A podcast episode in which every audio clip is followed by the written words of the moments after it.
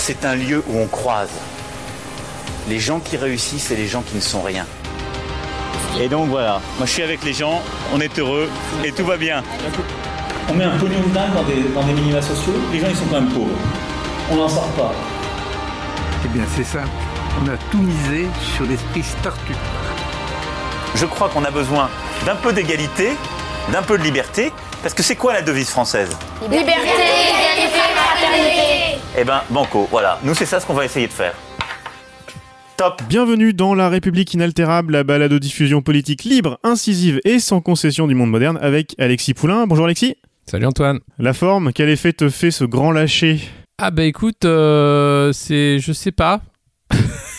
c'est pas un grand lâcher justement. C'est là tout le, toute la subtilité hein, qu'on retrouve de, du, du en même temps. Hein. C'est, on est déconfiné en même temps, on est un peu encore confiné.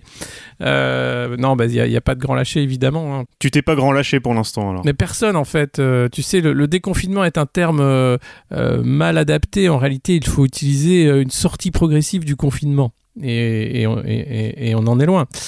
Et on en est loin. On va en parler dans cette émission justement. Euh, je rappelle que vous pouvez retrouver des épisodes précédents dans toutes les apps de podcast, sur Spotify et sur larépubliqueinaltérable.top. Vous pourrez notamment réécouter la cinquantaine d'épisodes réalisés pendant la saison 1 de La République en confinement. Encore un grand merci à tous ceux qui ont participé. Petite main du monde moderne comme invité. Merci à vous aussi, chers auditeurs, de nous avoir suivis. On espère que ça a pu vous aider à mettre certaines choses en perspective et à prendre le temps de réfléchir un peu plus que la frénésie de communication et de propagande de la période. On a aussi reçu plein de messages sympas via les réseaux sociaux, euh, Alexis, ou même dans les commentaires des applications de podcast. Continuez, euh, mettez des étoiles, des commentaires, etc. Ça fait toujours très plaisir et ça aide l'émission à se faire connaître. Pour nous aussi, le monde d'après, ça va être à peu près le monde d'avant, avec quelques petites modifications. On va repasser euh, à cet épisode hebdomadaire le mercredi. Euh, on aura de temps en temps quelques interviews en fonction de l'actualité, euh, notamment une bientôt, Alexis. euh, donc quelques interviews les autres jours de la semaine, mais ce sera un peu la surprise. Hein. On- on- Ouais. Vous regardez le matin sur votre application de podcast, il y a un nouvel épisode du monde moderne. Ce, ce sera la surprise. On, on sait qu'il y en aura un cette semaine. Alexis, on dit pas quel jour, mais il y en aura un très bientôt.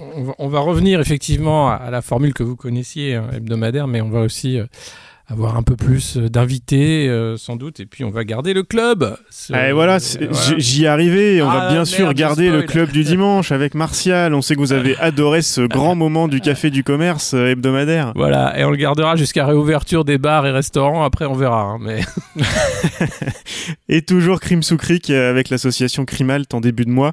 Bref, plein de bonnes choses à se mettre dans les oreilles. Alexis, on a beaucoup entendu que le confinement avait pu être l'occasion de se poser, de prendre un peu le temps pour réfléchir et pour lire sans avoir le nez sur sa montre. C'est notre amie Eva notamment qui en parlait de très belle façon dans le club de dimanche dernier. Est-ce que tu as pu toi aussi en profiter un peu et as-tu un livre, un film, une série, un podcast découvert ces dernières semaines que tu veux nous partager? Euh, j'ai, euh, c'est pas vraiment un podcast, mais je vous invite à aller écouter euh, la restauration et la mise en ligne des cours de Michel Foucault par euh, les Écrevisses, un collectif euh, de chercheurs qui a mis en, ligne euh, ces cours sur le biocontrôle, la biopolitique et des cours qui datent des années 70 et qui sont d'une actualité brûlante compte tenu de, ce qu'on est en train de vivre. Et puis en, en livre, non, je, me relisais Médiologie de, Régis Debray. Des choses comme ça. Puis il y a eu pas mal de livres qui ont été, mis en libre accès. Donc euh, vous avez pu en profiter euh, de- d'excellentes collections. Puis après les séries, je crois que tout le monde a, eu euh, son lot de, recommandations de séries fétiches, etc. Donc voilà, mais, compte tenu de la dernière déclaration du président, je crois que Tiger King est quand même celle qui emportera le plébiscite sur, sur cette plateforme américaine de- de streaming vidéo. De mon côté, j'ai quasiment rien écouté comme podcast, mais j'ai réussi à trouver un peu de temps pour, euh, bah, pour lire. Euh, j'ai pas mal lu. J'ai de quoi vous faire des recommandations pendant quelques semaines, je crois. Euh, et je vais commencer aujourd'hui par un livre paru peu de temps avant le confinement chez La Découverte. On parle souvent de, des éditions de La Découverte. Forcément, on a- quand on voit les, sorties, on a envie d'un peu de tout lire. Là, je vais vous parler de l'État d'Israël contre les Juifs du journaliste Sylvain Sipel. Alors, il a été directeur de la rédaction de Courrier International, rédac chef au Monde, correspondant en Israël. Aux États-Unis. C'est pour vous situer un petit peu la, la crédibilité de l'auteur. Euh, il commence par décrire ce qu'est réellement la ségrégation, la colonisation et l'atmosphère sur place, euh, en montrant comment les idées racistes et la justification de l'apartheid sont passées de très minoritaires à tout à fait mainstream dans la société israélienne. Il explique ensuite euh, dans un, un chapitre très très saisissant comment Netanyahou et consorts s'entendent très bien avec les régimes illibéraux les plus antisémites. hein, je pense euh, au, au hasard à la Hongrie d'Orban, euh, tout en dénonçant toute remise en question de la politique israélienne comme antisémitisme. C'est un chapitre vraiment intéressant. Et puis le livre se termine par une étude comparative de la vision de la politique d'Israël par les Juifs américains qui s'en détachent énormément. Euh, D'ailleurs, les Juifs américains qui sont aussi nombreux que ceux qui vivent en Israël. Euh, donc comparaison entre cette vision-là et le regard porté par les Juifs de France, euh, notamment le, le rôle important joué par le CRIF. C'est pas du tout la même histoire et la même remise en question. Euh, c'est passionnant, c'est assez facile d'accès, même si on n'a pas forcément le- les bases historiques et, sociologiques sur Israël. C'est en librairie et si vous ne voulez pas prendre le risque de sortir, mais ça peut être bien d'aller soutenir les libraires quand même. voilà, c'est aussi dispo en numérique. C'est comme ça que j'ai lu pendant le confinement. Sans plus attendre, Alexis, c'est l'heure du On vous voit de la semaine.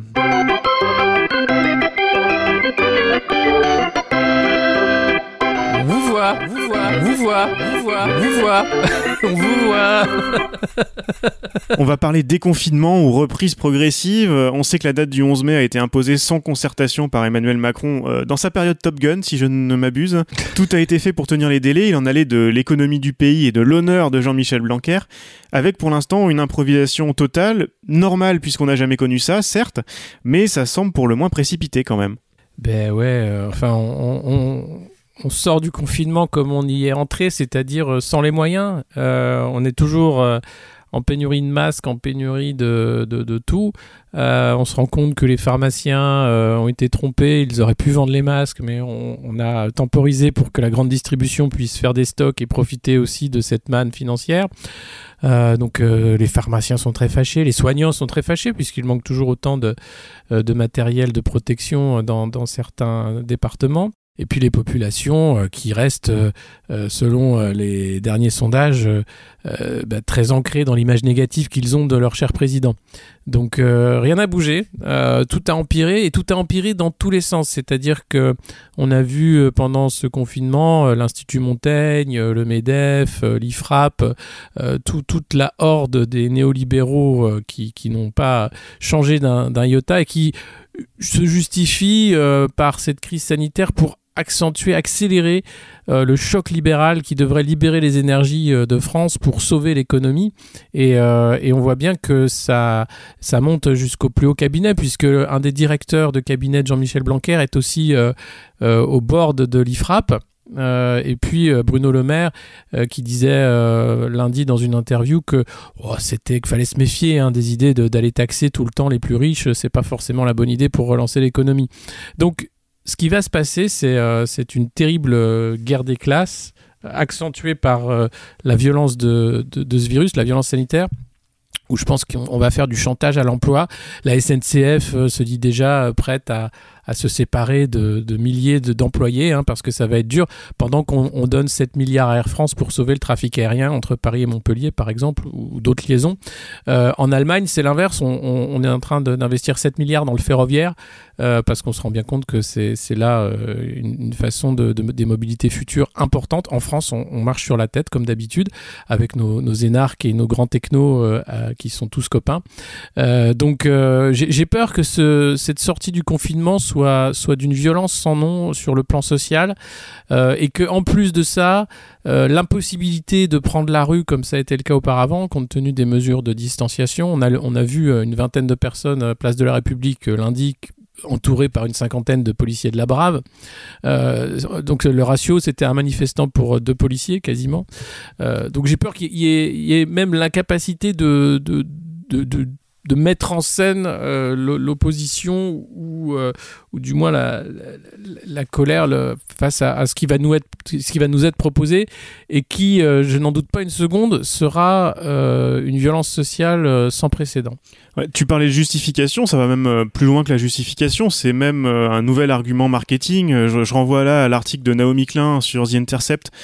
Euh, donc Naomi Klein connue pour la, la théorie, justement la théorie du choc, euh, et Mhm. qui, qui explique un peu ce qu'on ce qu'on a entendu hein, dans La République en confinement. On a parlé souvent de l'industrie de la sécurité qui profitait de, de l'aubaine.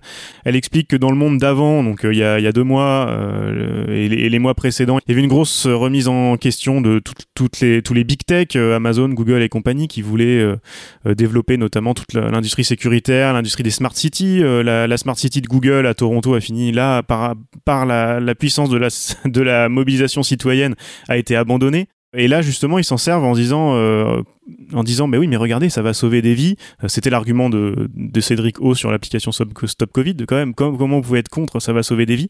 Et c'est la, la nouvelle technique marketing. Et ça, ça me rappelle ce que je lisais dans, dans le bouquin de, de Sylvain Sipel dont je parlais ju- juste avant là, euh, qui explique qu'il y, y a tout un tout, tout un chapitre sur l'industrie sécuritaire de la, de la startup nation israélienne qu'on vend temps par chez nous, ou qui explique que justement c'est la ségrégation et, et, et toute une population palestinienne à la merci des expérimentations qui permet de, de tester des choses et du coup d'exporter à l'é- à l'étranger et de devenir une référence de la cybersécurité. Euh, c'est ce qui est en train de nous arriver, sauf que là c'est la population mondiale qui va servir de cobaye. Euh, c'est plus que de la justification là, c'est on est dans le, dans le, virus washing carrément quoi. Euh, ouais, on est, on est, bah, c'est la théorie du choc, effectivement, comme tu le disais. C'est aussi, euh, ce virus, il a montré une chose de manière euh, globale, c'est que les gouvernants sont incapables de gouverner, ou enfin sont dépassés par les événements euh, d'un, d'un événement de cette ampleur. Ils n'avaient pas prévu, le temps de réaction été beaucoup trop long, la réponse a été inadaptée, et ça, c'est à peu près dans tous les pays. Euh, même si euh, il y a des taux de satisfaction en Europe beaucoup plus élevés des populations face à leurs gouvernants, on a en tête tous bien sûr euh, Angela Merkel et l'Allemagne hein, qui semblent avoir bien mieux géré sa barque que, que nous autres, mais même Boris Johnson qu'on a pu critiquer ici n'a pas été critiqué avant cette semaine. Bon, cette semaine ça, change parce que là la stratégie de, sortie du confinement qu'il a proposée est incompréhensible et, ressemble fort à celle d'Emmanuel Macron, mais, même lui avait, avait, avait des, scores que, notre président pouvait lui envier. En France, je pense qu'il y a ce qui a accéléré la rupture, c'est cette stratégie euh, voulue ou non hein, à la Trump de mensonges, euh, d'affabulation, de, euh, de, finalement de discours caricatural très bien incarné par euh, le médecin de cour Michel Simès par exemple euh, et il voudrait qu'on les excuse. Il voudrait revenir en disant oui j'ai un peu sous-estimé ce virus oui je vous ai un peu oui on a changé de doctrine. Non vous avez euh, vous avez menti vous avez traité les gens d'idiots les lanceurs d'alerte vous les avez encore une fois moqués. Alors, on peut dire c'est pas comme en Chine hein, où ceux-là ont été mis en prison ou disparu, mais quand même vous avez une attitude lamentable et il faudrait vous excuser encore une fois. Je crois que c'est fini. Je crois qu'aujourd'hui, plus personne n'a envie de vous excuser. Euh, que, que Michel Simès revienne à la télé pour faire un grand show euh, mardi, c'est d'une indécence crasse sur leur service public qui est devenu l'ORTF. Parce qu'entre en 55 jours de confinement, euh, les médias se sont transformés en outils de propagande. C'est scandaleux. D'ailleurs, les sociétés de journalistes et les syndicats l'ont dénoncé à multiples reprises, mais ça n'a pas changé. Et cette sortie du confinement bah, va faire qu'on va garder ces ignobles habitudes pour désinformer ou pour informer de manière euh, propagandiste. On est dépossédé face à ça. C'est-à-dire qu'à part éteindre sa télé, euh, euh, arrêter d'acheter la presse de cours et puis s'informer autrement, il n'y a, pas grand-chose à faire. Mais au-delà de ça, reste que le pouvoir est, est, entre les mains d'une majorité inconséquente qui a en haut de l'agenda à la fois une politique de casse sociale qui va s'accentuer, qui va, qui va s'amplifier, et une politique de censure. Euh, je rappelle que le 13 mai, on va voter la loi Avia à l'Assemblée nationale. La loi Avia, c'est cette loi contre les discours de haine sur les réseaux sociaux qui est en fait une loi de censure totalement dissimulée, puisque dans tous les cas de figure qui sont, qui sont donnés, il n'est pas question euh, jamais dans la bouche de Madame Avia euh, de la violence politique de ses supporters. Et puis, euh, il y a la question des responsabilités aussi, euh, dont, à laquelle tu, tu, touchais un peu là. On sait que le Sénat a voulu faire passer une loi d'amnistie des élus locaux, ce qui en soi ne m'aurait pas forcément choqué si ça avait été accompagné d'une reconnaissance de la responsabilité de toute la ligne hiérarchique. Hein. Je le disais tout à l'heure, Jean-Michel Blanquer parlait de son honneur pour la réouverture des écoles. Il a transmis des règles d'accueil intenables avec l'aide du, privé d'ailleurs, c'était le bureau Veritas. Comme ça, s'il y a un problème, il pourra dire bah désolé les maires, vous n'avez pas suivi. Ah, on avait donné les règles, hein, vous les avez pas suivies. Bon bah c'est de votre faute. C'était un peu le- la même histoire avec Olivier Véran dès lundi matin qui expliquait à BFM TV avoir vu les images des transports bondés à Paris en prenant son café, hein, tranquille, au calme, mais que les recommandations avaient été transmises. hein. Sous-entendu, il l'a pas dit explicitement, mais sous- on l'a bien compris. euh, c'est pas notre- le problème, c'est pas notre gestion de la crise ou la gestion du déconfinement, c'est la RATP qui suit pas nos instructions. Euh, Qu'est-ce que tu penses de cette histoire de chaîne de responsabilité? Bah, il a dit c'est dommage, notre ministre de la Santé, quand il a vu les transports C'est bondés. vraiment dommage. Alors que tout le monde savait que ces scènes-là étaient inévitables compte tenu du pourcentage de trafic qui était en cours et, du, manque de préparation, puisque le, le 11 mai, personne n'était prêt. Je pense que, je l'ai dit euh, un nombre de fois incalculable, euh, ces, élus, ces, responsables politiques euh, passent plus de temps à essayer de fuir leurs responsabilités qu'à gérer cette crise. Euh, on l'a vu, hein, la, goutte de sueur le long du front d'Ed- d'Edouard Philippe. Tous ont peur parce que c'est plus d'une soixantaine de plaintes contre eux qui ont été déposées via plaintecovid.fr et puis d'autres plaintes qui vont arriver euh, parce que euh, il y a une colère qui, n'est plus dissimulable au sein de toute la population française, toutes les couches de la population française. Ceux qui regardaient les gilets jaunes sur le trottoir les ont rejoints, que ce soit les, parents qui ont perdu un, parent dans cette crise du, Covid, dans, dans les EHPAD, on a vu ce qu'était le groupe Corian. Pour ceux qui ne savaient pas encore, c'était un produit financier de placement pour faire de l'argent sur la détresse de l'extrême vieillesse. Euh, et puis euh, les soignants, euh, les, médecins, les professeurs, les policiers aussi, qui, qui ont bien vu que le ministère était incapable de leur fournir les moyens de protection comme les masques. Donc tout le monde est fâché contre ce gouvernement. Il n'y a personne en fait qui est là pour les applaudir. Et ils savent très bien que oui, ils ont, été responsables notamment des mensonges à répétition qu'ils ont, qu'ils ont assénés de, de manière docte. Agnès Buzyn a été exfiltrée euh, pour faire la campagne à la mairie de Paris en pleine crise du coronavirus. Quel pays au monde euh, démissionne sa ministre de la Santé au cœur d'une crise comme celle du coronavirus? La France. La France d'Emmanuel Macron. Pas n'importe laquelle, celle d'Emmanuel Macron. Et ça, cette, cette, cette nullité devant la crise, parce qu'ils sont nuls, disons-le, n'ayons pas peur des mots. Moi, je, trouve que tout le monde est encore très gentil avec, euh, ces affreux. Ils, ont été mauvais, ils sont nuls et ils, continuent de l'être. Euh, ce que dit Véran, c'est je ne veux pas regarder derrière euh, et toutes les polémiques. Honnêtement, euh, moi maintenant, je regarde devant. Évidemment, ils veulent faire oublier leur incapacité, ils veulent faire oublier leur impéritie, ils veulent faire oublier leurs mensonges. On n'oublie pas, c'est un hashtag, mais c'est pas qu'un hashtag. C'est que là, clairement, c'est encore très frais et les Français n'oublient pas. Alors, il y en a de nombreux hein, qui se sont massés le long du canal pour boire l'apéro, qui sont allés euh, tout de suite à l'ouverture de chaînes de, prêt-à-porter, euh, qui s'en foutent, qui veulent très vite retrouver le monde d'avant et qui s'en foutent de la politique et, qui ont très vite oublié. Mais je crois qu'il y a quand même beaucoup de gens qui n'ont pas oublié. Et, derrière le- l'enjeu du déconfinement et de la suite, c'est c'est le début de la campagne de 2022. On l'a vu avec la scission du groupe parlementaire euh, La République En Marche, scission totalement orchestrée pour essayer d'organiser une opposition de l'intérieur et, occuper tout le temps du débat et tout le temps médiatique. Euh, je ne crois pas que ça va marcher. Si ça marche, bon, ça, occupera les commentateurs, enfin le petit monde politico-médiatique habituel.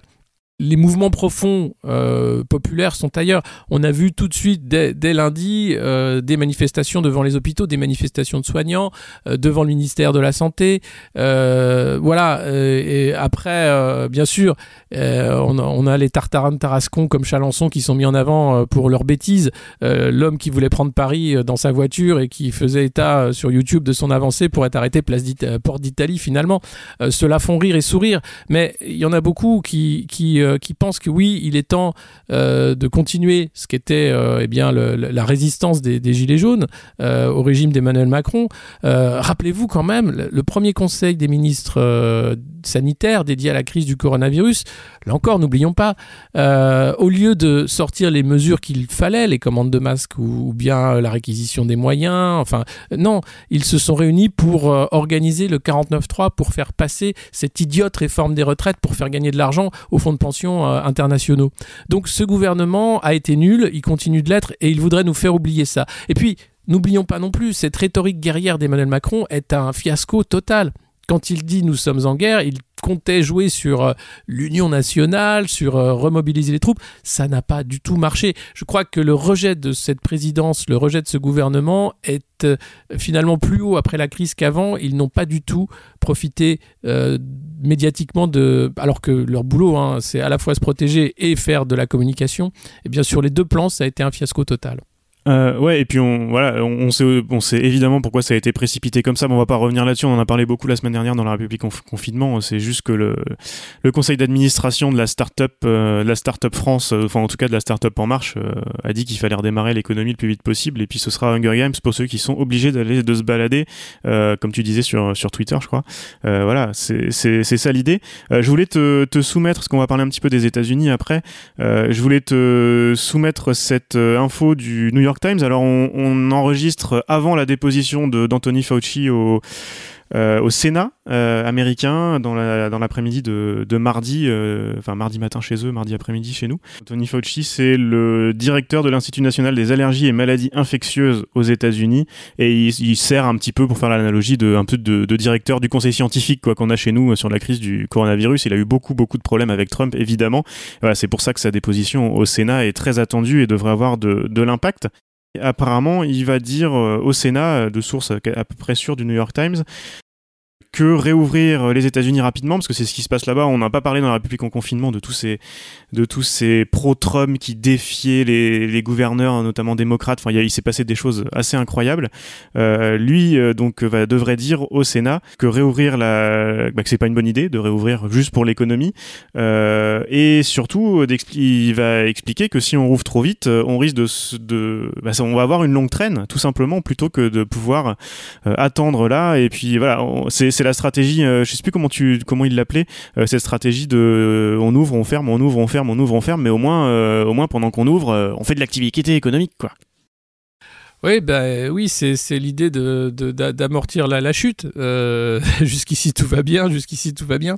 Euh, le plus dur, c'est la chute. Et évidemment, on ouvre un parachute, on referme, on ouvre, on referme. Euh, tout le monde est coincé, personne ne peut gagner, à part, la Chine, je pense, qui a les moyens finalement de, euh, en, bon régime autoritaire de, de profiter euh, de cette crise, puisqu'ils ont été les premiers touchés, euh, ils ont confiné, puis le territoire est tel qu'ils peuvent profiter de la consommation intérieure. Je regardais un Quartz avait fait un, long papier sur euh, l'impact de, la pause du tourisme international. Euh, pour la Chine, c'est du pain béni finalement parce que la consommation intérieure va exploser. Euh, là où ils étaient un des premiers peuples voyageurs, eh bien ceux-là vont rester chez eux et consommer davantage. Pour la France, c'est tout autre chose. On, on vit beaucoup du tourisme international. Si vous allez rue du Faubourg Saint-Honoré, là toutes les boutiques vont faire grise mine, même si elles ouvrent sans les touristes chinois et russes, par exemple. Donc il y euh, personne peut gagner. Euh, voilà, c'est à la fois il, fallait protéger les populations, c'est le rôle premier des, des, des politiques, c'est pas l'économie, hein. et en même temps il faut euh, s'assurer que l'économie ne, part pas en torche et qu'elle n'est pas irrécupérable. Et, là c'est compliqué. Aux États-Unis, on parle quand même de davantage de gens sans emploi que lors de la crise de 29. Et, et, euh, et, maintenant, ils craignent une, récession bien pire que celle de 29, effectivement, euh, puisque là-bas, hein, en, pays libéral euh, et, phare de la mondialisation, euh, la flexibilité de l'emploi fait que vous êtes viré du jour au lendemain, mais par contre, il n'y a pas vraiment de, chômage. Et pour retrouver, et, et, le marché compte sur euh, la flexibilité pour que vous retrouviez facilement un emploi, même peu qualifié. Or là, il n'y a pas d'emploi facilement à retrouver, il n'y a rien. Et ça va être très compliqué de, gérer ça. Nous, on voit bien qu'on tient sur la corde avec nos aides sociales, avec le système de solidarité mis en place en France, mais Muriel Pénicaud, notre DRH, euh, qui est ministre du Travail, a dit qu'il fallait pas que ça dure trop quand même, que l'État paye les travailleurs. Il va falloir qu'à un moment les travailleurs soient payés par les employeurs et que pour ça les employeurs se remettent à travailler on sait comment ça va se passer. À partir du moment où il y aura plus d'aide d'État pour le chômage partiel, les employeurs vont certes euh, relancer l'activité, mais comme elle ne sera pas à hauteur de ce qu'elle a été, ce sera des licenciements massifs. Il faut pas se leurrer. Et ceux à qui on a dit merci pendant cette crise euh, parce qu'ils étaient euh, en première ligne, premier de tranchée, on va les remercier en premier. Je pense aux caissières. Typiquement, la grande distribution va accélérer euh, les caisses automatiques. Euh, en cas de crise sanitaire, eh bien, pas de problème de- d'employés, pas de problème euh, de virus. Vous aurez des caisses qui seront euh, euh, aseptisées, etc. Et puis, vous ferez vos courses tout seul. Euh, enfin, tout- toute cette crise sanitaire, et ça, je pense que tu, tu l'as vu aussi et tu, tu l'as documenté, va être un accélérateur phénoménal de la, de la numérisation et- et- et de la robotisation du monde. Et justement, la transition est toute trouvée, on passe à la pipe de la semaine. Quand je vois parfois des simulations qui sont faites, il y a des journaux qui en ont sorti, c'est de la pipe complète, hein. C'est de la pipe complète, hein. Voilà, la pipe de la semaine pour finir sur une note un petit peu plus optimiste, quoique euh, c'est Donald Trump, on va rigoler un petit peu, euh, le meilleur d'entre eux quand même. Euh, vous aviez documenté dans La République en confinement euh, ce qui se passait aux États-Unis, notamment avec l'alt-right au début de, la crise, euh, avec Elsa. Je, renvoie nos auditeurs à aller écouter ces épisodes-là. Euh, C'était passionnant. On sait maintenant que la Maison Blanche est infectée. Tout le monde porte des masques, sauf Trump. Et il a fait, il a donné une, conférence de presse lundi soir, moi, qui m'a fait, enfin qui m'a fait rire. Si, si, c'est drôle. Il a tweet, il a tweeté tout le week-end sur les problèmes d'Obama, avec qu'il y aurait des crimes incroyables faits par Obama pendant qu'il était président, et, et ça se saura. Mais bon, euh, euh, les journalistes euh, fake news ne veulent pas, machin. Donc il y a un journaliste qui l'a interrogé hein, pendant cette conférence de presse lundi en disant mais vous pouvez nous expliquer et tout. Et lui il répond non mais hé, oh vous savez très bien ce que c'est le crime euh, et puis c'est grave hein euh, en fait il sait pas du tout de quoi il parle c'est c'est extraordinaire et puis euh, et puis il, a- il est sorti il a, il a expliqué aussi que les tests il comprenait pas trop l'intérêt des tests parce que euh, parce que vous voyez bien, il y a quelqu'un à la Maison Blanche qui a été infecté, mais euh, deux trois jours avant on a fait un test et puis euh, on refait un, c'était négatif et puis on refait un test c'est positif et puis hop entre deux, bon, elle a été infectée. euh, Ils servent à quoi ces tests? Il, est- il est extraordinaire. il, f- il- il a quand même. euh, ce virus a complètement fait dérailler sa campagne, quoi. Euh, au début, il, il a, il a C'est fait ça. comme, euh, comme, euh, comme Emmanuel Macron, comme Boris Johnson. Ça va, c'est comme tout le monde, grippette, arrêtez comme tout le monde. Ouais, bah, m'emmerdez pas avec Ouais, ça. surtout que lui c'est pas 2022, c'est novembre 2020. Oui, oui, c'est 2020, oui, c'est la fin d'année. Donc, donc, euh, et puis très vite, il se rend compte que ben non, ça va, les chiffres vont être catastrophiques et, et il va passer pour un, un- un génocide, un génocidaire. Euh, donc, il, bon, il est obligé de, de passer en mode je suis le père protecteur de la nation, général Trump, on, on va organiser les opérations, donc bah, les, les bateaux de guerre, enfin toute la com. Puis après, il passe en mode communication quotidienne. Enfin, je suis sur le pont, il se rend compte que tous les jours il dit une connerie. Bon, alors ça amuse beaucoup, hein, mais, ça fait qu'il perd aussi dans les sondages. Alors là où il consolide sa base, il perd aussi sur les gens qui s'en foutaient que Trump soit à la Maison Blanche. Là, ils se disent ah quand même, euh, c'est pas et euh, comme sa gestion n'a pas été à la hauteur, bah voilà, énormément. euh, énormément de mécontents et, euh, une, dégringolade dans les sondages qui est difficile à, à, enray- à enrayer. Donc euh, pour lui, euh, là où 2020 euh, était une promenade de santé, où il à peu près assuré d'être réélu, ça devient beaucoup plus compliqué avec un, Joe Biden qui a été choisi par les démocrates, euh, qui est un candidat de droite comme il faut, hein, euh, face à, Bernie Sanders qui faisait peur euh, au lobby militaro-industriel. Là, avec Joe Biden, euh, tout le monde sait que si il remplace Trump, bon, bah, on va pouvoir repartir, hein, refaire une guerre, je sais pas où, continuer les intérêts, et c'est toujours America First. Ouais, puis pendant ce temps-là, Biden s'est mis en quarantaine. Oui. Ouais, On le voit nulle part. Enfin, il a des problèmes. Il a eu quelques petits problèmes quand même avec des, des pseudo-révélations. C'est pas trop euh, sur des, Oui. des agressions. C'est c'est assez compliqué. ah, euh, Biden, c'est un peu euh, comme du Giscard. harcèlement et agression sexuelle. Bon, Ouais. euh, c'est c'est difficile. euh, C'est c'est difficile de savoir le, le vrai du faux dans cette affaire-là. On va pas rentrer dans les détails tout de suite. Il est très tactile quand même. hein. Il est, c'est, une bonne planche pourrie, euh, Joe Biden. Mais euh, c'est pas grave, c'est, parfait pour euh, l'establishment. Et, euh, et donc voilà, c'est reparti. Voilà, suffit qu'il se cache. Hein, Trump s'enterre tout seul. Oui, bah lui, il a raison. Il a une stratégie euh, très simple. hein. Euh, euh, et donc voilà. Et on va finir juste sur la, la dernière dernière extrait de cette conférence de presse de lundi que je que- qui, qui m'a fait euh, qui m'a fait presque rire. Euh, je crois que tu as dû t'as dû le voir aussi euh, Alexis quand il y a un journaliste qui lui parle des tests en disant ouais mais les- tous les Américains peuvent pas avoir de tests euh, à la Maison Blanche les, les gens ont des tests comment ça se fait vous êtes sûr? Et lui donc dit mais si si vous pouvez avoir des tests enfin c'est le genre de mensonge qu'on a qu'on a en France hein, c'est les c'est les mêmes. Et à un moment il fait euh, il sait plus quoi dire et il y a un journaliste qui le relance sur les tests et il fait non mais et demandez à la Chine hein hein les Chinois? allez voir, allez voir en dictature. Ouais, c'est- ça. Euh, et alors, c'était ma, ma dernière question là. Je sais pas, moi, j'ai pas suivi le sujet. On en est où des relations euh, avec la Chine pour euh, pour tous les pays qui sont bah, là, qui sont qui sont dans le dur? les, les mêmes, ça reste une, une guerre économique avec en plus la- les États-Unis qui ont positionné des pions militaires. Et puis euh, l'Amérique du Sud aussi, euh, on n'a pas mentionné, mais ce- ce- cette baie des cochons foireuse avec des mercenaires américains organisés euh, par l'opposition au Venezuela, Guaido, euh, avec euh, la presse américaine, le Washington Post, je crois, qui a publié le contrat hein, euh, entre Guaido et les tueurs qu'il a engagés pour aller tuer Maduro et faire le débarquement. Ceux-là se sont fait arrêter immédiatement. Donc on voit que les, États-Unis profitent aussi de cette crise sanitaire pour continuer le- leur guerre d'influence sur Cuba. Ça a été honteux quand même. Ils, ont empêché le régime cubain d'importer des respirateurs, tout simplement. Bon là, on est quand même dans un crime contre l'humanité, mais c'est pas grave, ça passe. hein. Reste le phare de la pensée occidentale, les États-Unis. Et, euh, voilà, donc euh, il y, a- il y a- eu de- de- derrière le rideau euh, du coronavirus beaucoup de manœuvres, de grandes manœuvres pour euh, accélérer là encore euh, euh, l'agenda belliqueux euh, de, l'empire américain. Et, face à la Chine, évidemment, c'est une mise en scène aussi, mais euh, je ne crois pas que ni l'un ni l'autre des empires n'ont ni l'envie ni euh, l'intérêt euh, de rentrer dans un face-à-face euh, plus chaud. Top